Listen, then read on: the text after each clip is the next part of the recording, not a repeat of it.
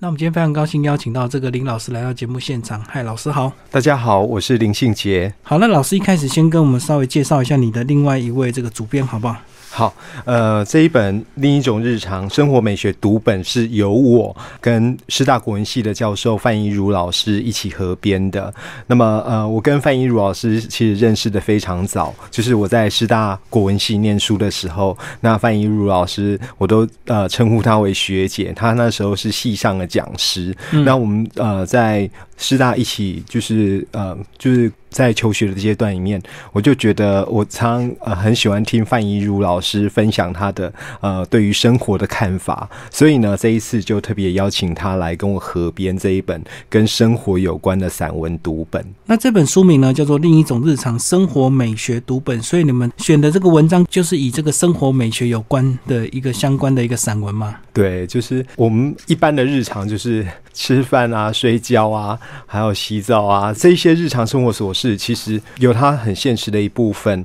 那我们希望透过这一些散文选集，可以看到另外一种过日子的，然后另外一种看待日常的方式。然后这本书就是给我们的一般的这个呃读者嘛，就对，不分年纪嘛。对，是的。好，然后这个章节总共分为四个章节，是不是稍微帮我们介绍一下你们大概怎么分类？好，其实这个分类的方式啊，其实我们本来是想说，哎，食衣住行娱乐各方面，那各有一类。可是后来就打破了这样的一个就是原先的设想，那么把性质相近的东西就放为一类，譬如说日常的换眼部分啊，就很哎，好像可以。放一些跟吃啊、喝啊、穿衣服啊，譬如说张曼娟老师写的呃吃香蕉的那事件，还有王聪威他写妈宝的便当，他在写妈妈帮儿子做便当的这个事件，然后还有黄文具所写的西装物语，就是在讲男生怎么穿衣服，所以这日常食衣住行的部分，那。其实，在呃日常换言这一章里面，有很多的跟吃饭、洗澡、睡觉，或者是呃穿衣服有关的经验。那么第二个部分呢，空间跟新的探问呢，那就会有一些比较属于个人的那种身心调整的部分。譬如说，呃，钟文英的骨肉，他写他去整骨的经验，嗯那一篇文章也非常特别。那还有像徐慧芝那一篇，原是一名超惊人，在写怎么样借由抄写。写佛经，让自己的身心获得安定，所以那个身心状态的和谐，就把它放在空间与心的探问这一章。那第三个部分是我个人很喜欢的跨文化美学行旅。其实这大部分的篇章都在写旅行，嗯，所以呢，呃，包括就是蒋勋的池上日记啊，盛浩伟在东北，呃，就是日本东北念书的写。他们那个呃大学里面的厕所，然后他写了一篇厕所的故事，然后还有像杨子宝去逛巴黎的墓园，这都是。我觉得还不错的，哦那种旅行散文是。那第四个部分呢，叫文艺捕梦人。文艺捕梦人其实就是在讲看电影、听音乐，呃，然后还有一些就是呃类似书评啊，或者是摄影的那种创作概念的，就会把这个译文活动的心得放在这一个篇章里面。嗯嗯嗯。那其实这本书比较特别，是过去如果呃像你们前阵子写的这个写作第一课，你们就单纯两个主编，那这次呢又加了一个这个阅读。笔记协力哦，呃，徐梦芳老师是帮我们介绍一下，呃，他的这个分工是什么？好，因为每一篇散文后面啊，我们都希望说可以。呃，提供我们个人的阅读体会给读者朋友参考。所以呢，呃，除了我自己跟范怡如老师所写的那种导读笔记之外啊，对，就特别邀请到就是也是师大国文系毕业的，那目前在建国中学任教的徐梦芳老师一起加入，然后来帮我们写这部分篇章的导读。好，那接下来是不是就请那个呃林老师来帮我们介绍一下这个呃？每个单元都有非常精彩的这个文章，对不对？对，是的。那当然，我我在第一个单元里面，我很喜欢的是那个王聪威的妈宝的便当。嗯，对。然后呃，为什么这一个片名取得这么有趣哦？就是王聪威他自己自己在就是怀念家的味道的时候，就是呃，王聪威是。雄中毕业，那大学呃就到台北来念书。那他在他自己的生命经验里面啊，他其实一直有一个很重要的家的那种味道。是妈妈的手做便当。嗯，对，所以呢，在这一篇啊、王聪威的妈宝的便当里面呢，他呃借由他跟自自己的太太，就是他现在已经成家，然后也在台北定居。那他日常生活里面跟太太聊天的时候，其实他们夫妻两个也有做便当的经验。那么在有一次那个做便当的经验里面啊，那个太太就说：“你简直就是妈宝嘛！”他就对王聪威这个先生就说：“你简直就是一个妈宝嘛！”那王聪威就突然疑问的问了他太太一句：“是这样吗？”然后他说：“最惊惊讶的人应该是自己啊。”好，那。当然，就是他在写这个妈宝的便当的时候，他试着煮的第一道菜啊，他煮的是红烧肉。是那为什么会煮这个红烧肉？其实这个红烧肉的记忆就是他跟妈妈感情的连结。所以，所以我觉得这一篇文章好像带有一点自嘲的味道，嘲笑自己是永远长不到的啊、长不大的猫妈宝。即使到四十几岁已经成家了，然后他永远怀念的都还是那一个呃童年记忆里，或者是青少年记忆里面那一直吃着妈妈便当的那一个顽皮的小男孩。我觉得每个人好像都是这样哦。这个不管你这个成家立业，或者是你到了什么年纪，永远还是怀念这个呃小时候吃的这个饭菜，或者是小时候的便当这样子。对，嗯是的，虽然这个便当每次我们这个透过这个蒸笼蒸出来之后，其实都有一种味道，对不对？嗯但是 还是觉得反正那个味道，是吃久了也就这样，就蛮习惯的。嗯因为像我们以前这个国中的时候，也是全部的便当都放在一起蒸了、呃，嗯对，所以里面打开之后什么味道都有，是。混杂着个人每一个人的便当这样子。对，嗯那这种味道其实很容易激起人对往事的那样的呃直觉，就是我既有这样的便当的味道，然后好像就可以回到某一种自己很安心的状态。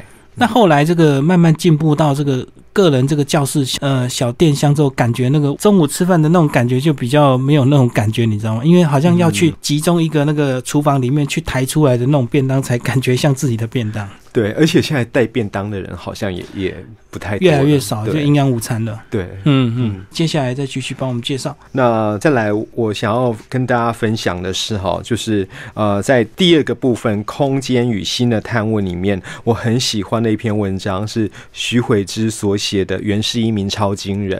对，嗯那这一篇文章它一开始是发表在《联合报》副刊，那么选了它之后，其实也获得了很多回响。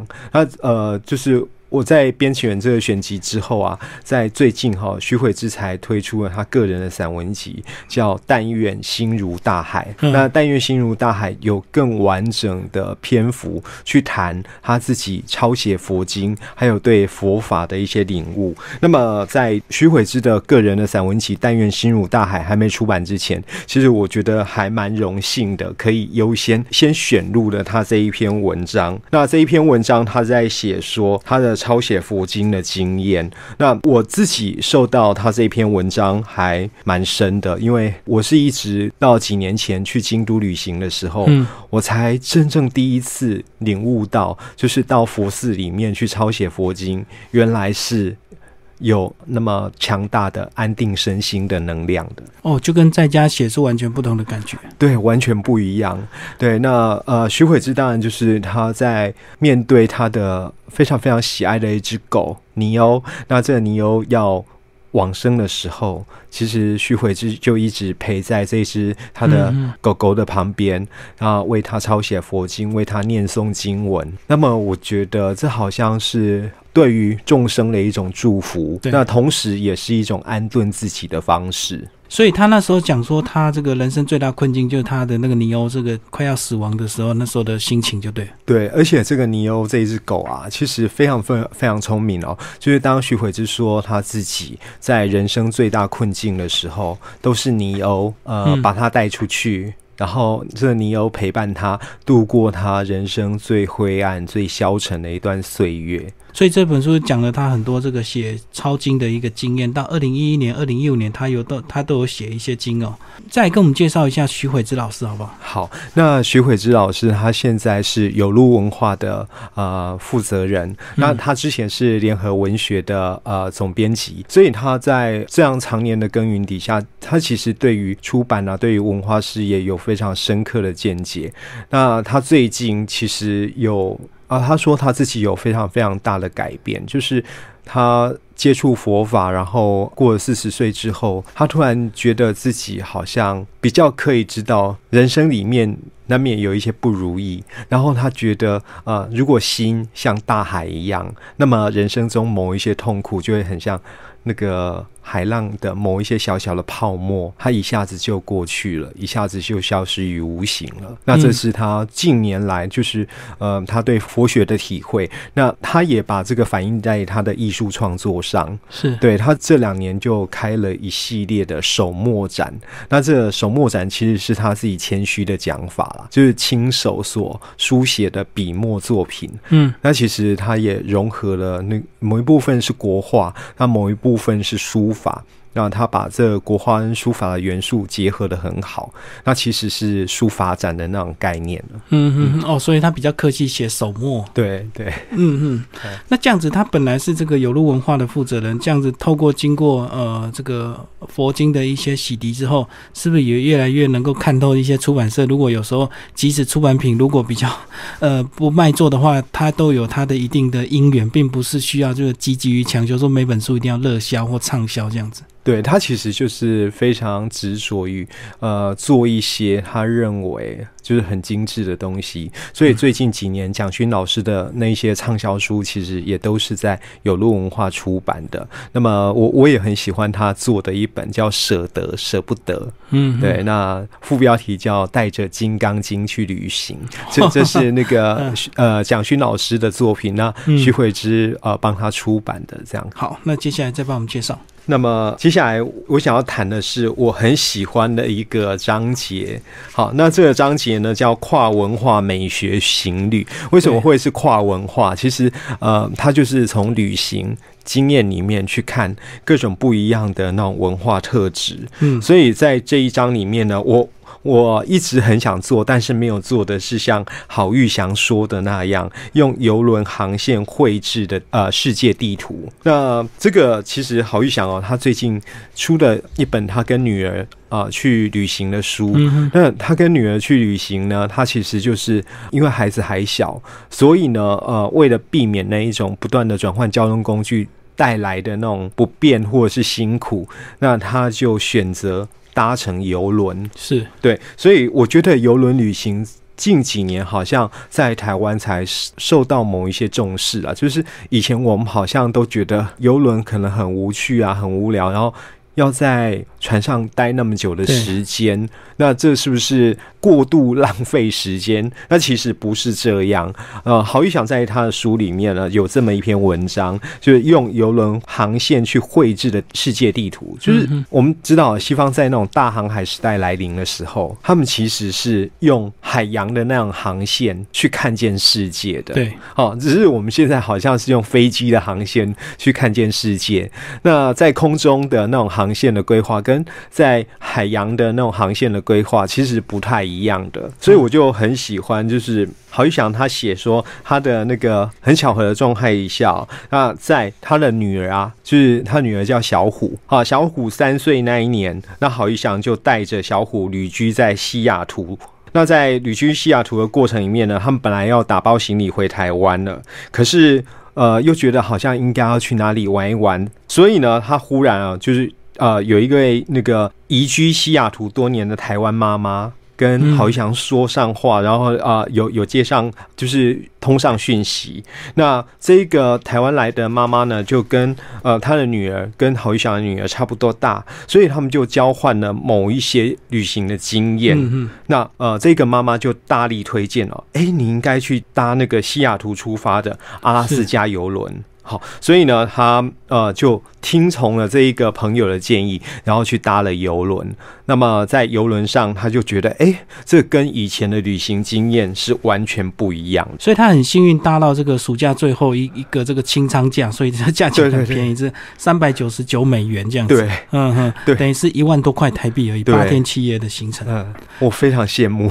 所以他们两个就是突然改变行程到阿拉斯加去，就对。对，那这其实后续。也有一连串的搭游轮去旅行的经验嗯而且他呃一直写到说，哎，其实，在游轮上啊，可以认识世界各地不同的朋友，就是在那么一个。就是好像封闭起来的船舱空间里面了，在船上这样就可以跟世界不同的啊人种产生对话跟交流。嗯，因为大家更有机会深入的一个认识的，因为都在这条船上这样子对。嗯，那再来讲一下这个郝玉祥老师，好吧，把他稍微介绍一下。好，那郝玉祥老师其实他最主要的啊创作就是以小说为主。好，那当然就是散文也写了蛮多本的。那郝玉祥老师他呃其实。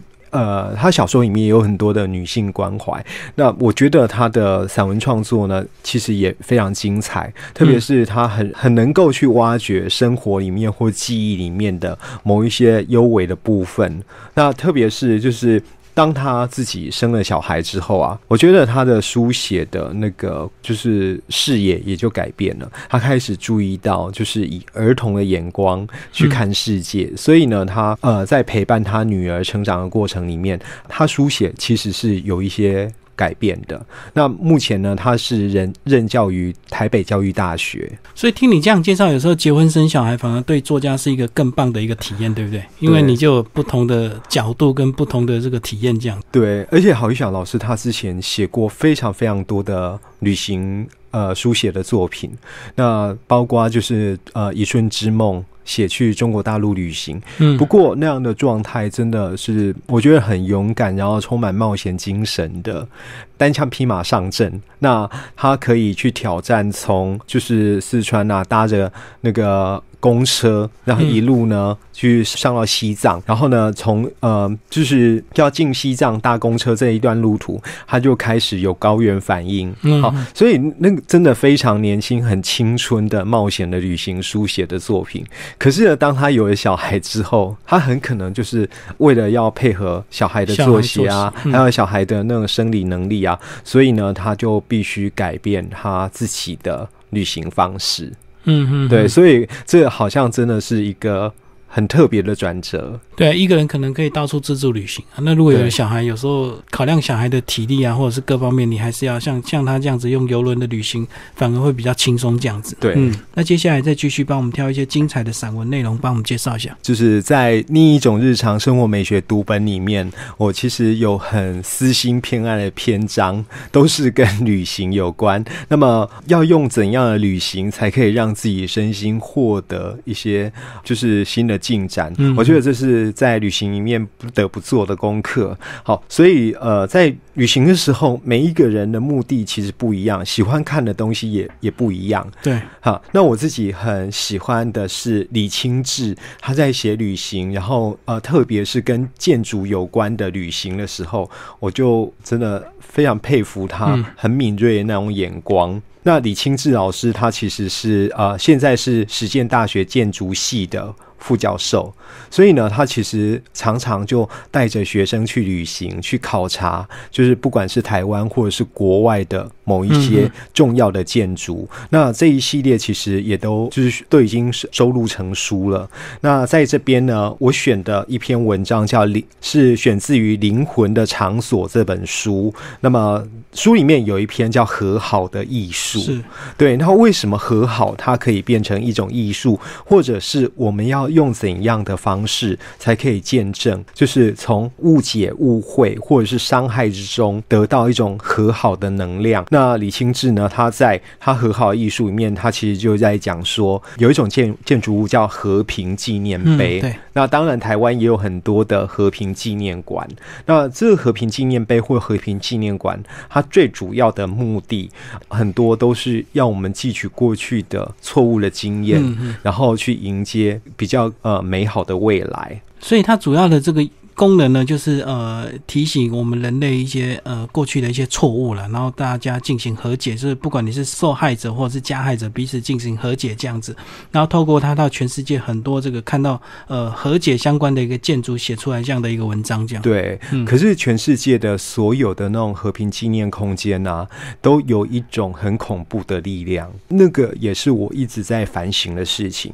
就是这一些和平纪念空间啊，常常都为了让我们汲取教训，嗯所以他会很刻意的制造出一种恐怖的气氛。嗯，譬如说，把战争的那种可怕跟残忍啊，用一种恐吓的方式，要逼我们去吸收那一些，就是比较我们不愿意面对的，或者是残酷的啊那样的历史真相。就是用比较沉重的建筑手法，让你感觉到这个空间之后，你就会感觉有种压迫感，或者是有一种那种恐惧感，让你不会再轻易挑起战争这样子。对对，所以它好像就是像李清志所说的这样的建筑方式啊，就很像传教者不断的宣传地狱有多可怕。嗯，所以以后我们绝对不要再让地狱出现在生活中。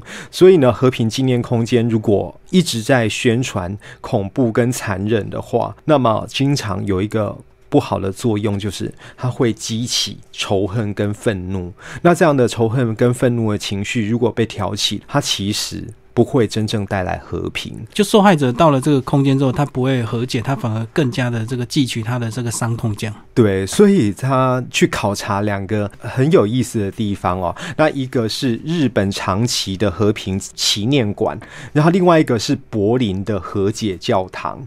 那这两个空间，他觉得建筑设计者哦，他的能力非常高超，他已经不是一个建筑师而已。他们就是在空间里面啊，就是这种和平纪念空间或者是建筑物展现了高超的那种技术，它其实。更像是传道者，就是他传扬的是一种呃和好的精神，或者是和平的道理。那其实李清志老师，因为他个人呃有一些建筑背景，对不对？所以他才有办法写出像这样的一个呃和好的艺术。那是帮我们介绍一下他背景。那因为他是一个建筑学者哦，所以呢，李清志呢，他其实在不管是理论或实物上，他在看建筑，跟我们一般人在看建筑，其实是多了。非常非常多很细致的那种品味的。那关于这种纪念空间的那种设计啊，那他就提到说，就是日本长崎，他曾经受过那个核子弹攻击嘛，嗯，然后有核爆的灾害，所以呢，多少年来人们就在就是长崎这边呢，建立了很多的纪念馆跟纪念碑。那他就特别提到有一个新的，哦，就是二零零三年才盖好的，叫长崎。原爆死难者和平纪念馆，然后这个纪念馆呢是一种很低调、很安静，然后呢用一种很沉稳，让你获得一种就是心灵沉淀的那种建筑手法去做的。就是呃，这长崎和平纪念馆旁边呢，就会先种一圈的树木，然后把外面的喧嚣的景观给隔开。嗯，对，那圆形的那种。绿色的围篱之内呢，是一座水池，然后水池的旁边呢，就有通往地底的楼梯。然后这个纪念馆它其实是藏在那个水池底下的，对对，所以我们如果要去参观的话，必须要环绕那个水池一圈，才能找到那个入口的阶梯。所以呢，把纪念馆安置在这个水池底下呢，其实很类似哦。他说很类似安藤忠雄的那个水玉堂建筑。不过呢，这一个呃长崎的和平纪念馆呢，它比较富有那种现代感。然后呢，它就一直。啊，就是整个纪念馆呢，设计非常啊简单，然后呢，就是他也没有刻意夸张的去呈现以前的恐怖的形象，所以我觉得这真的是呃独具慧眼，他才能看到，就是为什么这一个纪念馆要。放在水池底下，然后他其实是想要更深入的去探究，就是人类内心世界，然后对于和平的渴望。那接下来这个第四章也非常精彩，来帮我们挑一些散文来介绍。好，那第四章里面呢，我很喜欢看纪录片哦，所以我特别选了一篇对纪录片的评论，叫《最好的汉语诗人在天涯》。好，那第四个篇章里面呢，其实呃有很多呃关于看电影啊听。音乐的那种心得，那我特别选的是一个，就是在香港很有名的呃诗人、艺术家，也是一个摄影家，叫廖伟棠。那廖伟棠呢，他这一篇最好的汉语诗人在天涯，其实在讨论的就是。台湾很重要的岛屿写作纪录片，其中的一部叫《如歌》的行版。嗯，是啊。那《如歌》的行版拍的是雅贤的写诗的故事，所以呃，在看纪录片的时候，我觉得呃，廖伟棠是蛮敏锐的，就是他能够从这个《如歌》的行版雅贤纪录片里面去找到有一个最关键的元素，就是什么叫诗。好，那当然就是他说。雅贤是一个非常非常好的啊华语诗人嘛，所以呢，那诗的能量呢，它其实不只出现在纪录片里面，对，它也出现在廖伟棠的。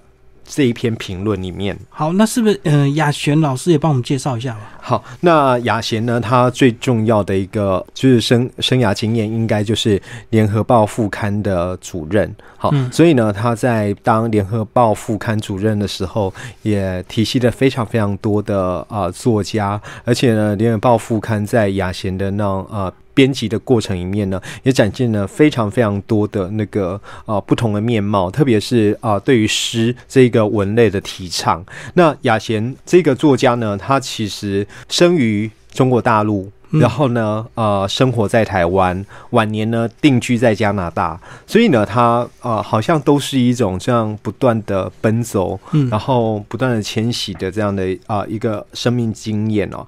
那在旅居在温哥华的这个雅贤啊，他有一个非常非常特殊的经验，就是他已经停笔超过半个世纪了。嗯，然后他停笔之前呢，他写的诗集也不多。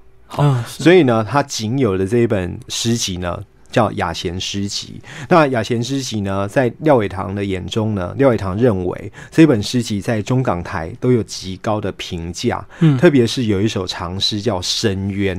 好，然后他深刻的去呃体现了，就是二战之后整个人类精神的状态，然后集体堕落的景象。所以雅贤非常非常特别，就是他的著作基本上就是以。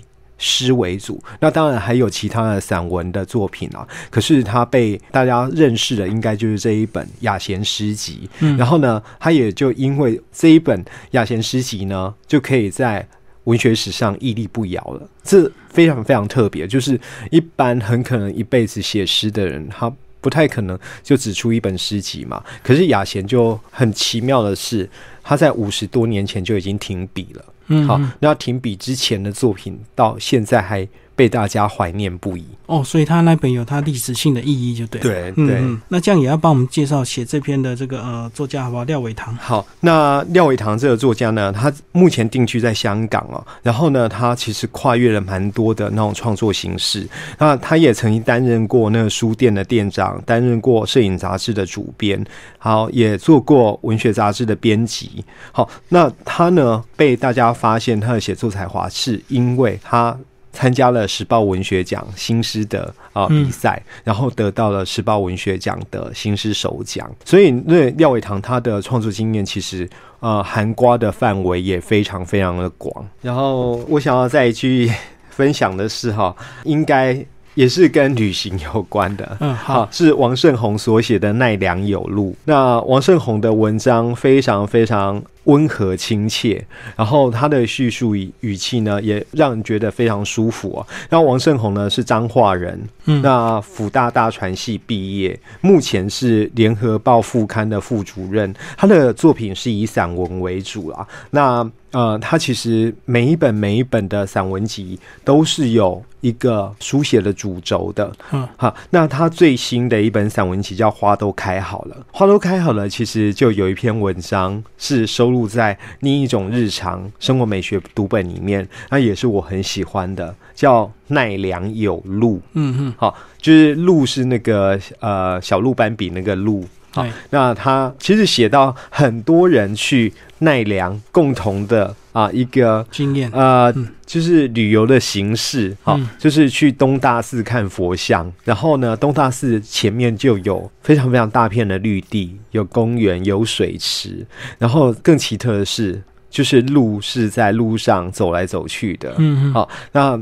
所以很多台湾人去奈良旅行的时候，除了看大佛之外，就是看鹿，然后跟鹿很亲近的玩耍。那这一篇文章，其实王胜宏在写奈良有鹿的时候啊，他重点不在于写那一些路上玩耍的鹿，而是他看了鹿之后啊，他其实就突然迷路了。他他想要找路，然后呢，这个迷路的经验也非常非常有趣，就是呃，他其实应该要呃找路回旅馆了，可是他又感觉不太对啊，就是那一些街道好像似曾相识，可是呢，好像又觉得不是这里。好，所以呢，他又在一面绕路的过程里面，然后突然他又看到有两个穿夏季运动服的学生朝着他走来，然后聊得很开心的样子。那王胜宏就呃上前去问哦，就是请问这两个中学生，那车站的方向往哪边走？那呃，就是在这样的一个就是对话的过程里面呢，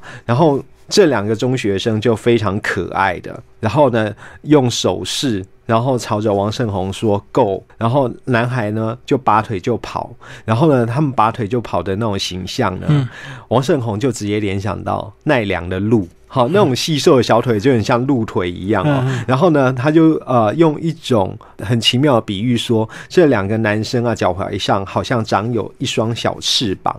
然后呢，呃，这两个男生是用跑的，王胜宏是骑着单车 在后面追。好，所以他追的还有点吃力哦，可见这两个小男生那个跑步的速度有多快。所以呢，就一直这样啊奔跑的状况底下，他哎那。哦，一下子车站就到了，是。对，所以我就觉得，呃，他在写这两个年轻男生的时候，其实他就是把那种路的灵巧可爱的形象，直接就联系到这两个中学男生了。然后呢，他文章的结尾非常妙，他说，呃，他最后看到的是。就是唇上有那种小小的胡须啊，然后软软软的那种胡须的毛啊，青青的那种颜色。那嘴上有长毛的这个男孩呢，就引入人群之前，好像在腰间露出一截淡棕色、毛茸茸的小尾巴，在轻轻摆动。他他那时候突然就有点恍神吧，就记下这样的心情，就是那个男生到底是人还是鹿呢？搞不好他是鹿。伪装成人的样子，然后来帮他带路的，最后有这样的一个错觉，就对。然后他说不太说话的另外一个男生呢，好像急着伸手呢，把那个毛尾巴呢塞回运动短裤里面，嗯，很利落的把它塞回去。所以他就呃在这边啊呈现一种虚构的趣味，就是我觉得想呃想象力在散文的书写里面是非常重要，就是。他不过就是在问两个年轻的小男生，怎么样哦，走到车站。可是呢，他就发挥一个很奇妙的联想力，他就把他路上看到的路跟眼前看到的人。然后到底哪个是真啊？就跟庄周梦蝶一样，嗯，有点这个异曲同工之妙。好，那最后再帮我们选一篇，好吧？好，那呃，接下来我我想要谈的是那个蒋勋的《池上日记》节选哦。那蒋勋老师的作品大家已经都非常熟悉了，呃，而且呃，蒋勋呢，他在谈美学。或者是他个人的书法、绘画的创作啊，一直也都是受到台湾读者的喜爱的。那蒋勋老师他最近的呃出版作品叫《云淡风轻》，谈的是东方的美学。嗯，好，所以呃，我觉得刚好就是蒋勋老师最近出了这《云淡风轻》，谈东方美学的时候，他其实很可以跟当时他在有路文化出的这个《池上日记》可以相互辉映。那蒋勋的这一这一篇池上日记啊，是他真实的生活经验。就是我我真的非常羡慕，就是能够有一年完整的时间住在池上，然后看池上的天光云影，然后在那边过生活，就不用工作，然后一年放松就对。其实蒋勋老师在那边完成很多的呃作品呢，不管是书或者是画画，特别是画画，我觉得真的呃没有正职之后。然后可以体验这种乡村的或者是乡居的啊那种情调，是很幸福的事情。前提要没有工作压力之下。对，所以那个这篇导读文字呢是范怡如老师写的哦。然后我觉得范怡如老师他在谈蒋勋的作品的时候啊，他总是能够切入最核心的部分。他说呢，他觉得啊，就是。在读《时尚日记》的时候啊，那蒋勋的文字声音都已经成为生活品味跟美学观念的表征。那特别有意思的是哦，他不是把时尚当做一个封闭的空间来看，他其实是以世界的眼光来看时尚。所以呢，为什么会说是以世界的眼光来看时啊时尚呢？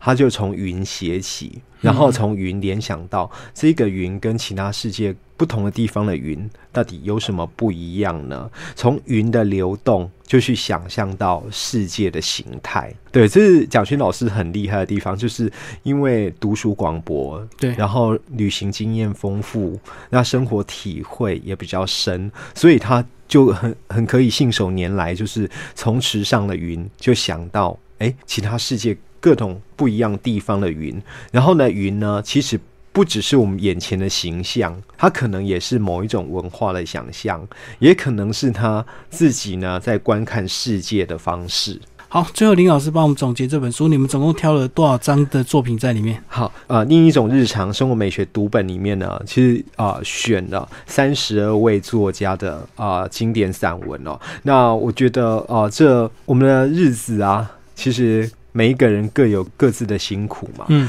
那另一种日常生活美学读本，就希望从那一种充满现实感的日常里面呢，可以稍微解放出来，然后在文字里面发现另外一种过日子的方式跟心情。然后当初在选这些文章，有没有一些漏网的？就是碍于篇幅，还是有些要取舍？这样有，真的非常多，就是呃。其实我我们当时预计要选出来的那种作品呢，是远比这三十二篇还要来的多更多的。嗯，对。那当然就是有很多呃篇幅太长的啊。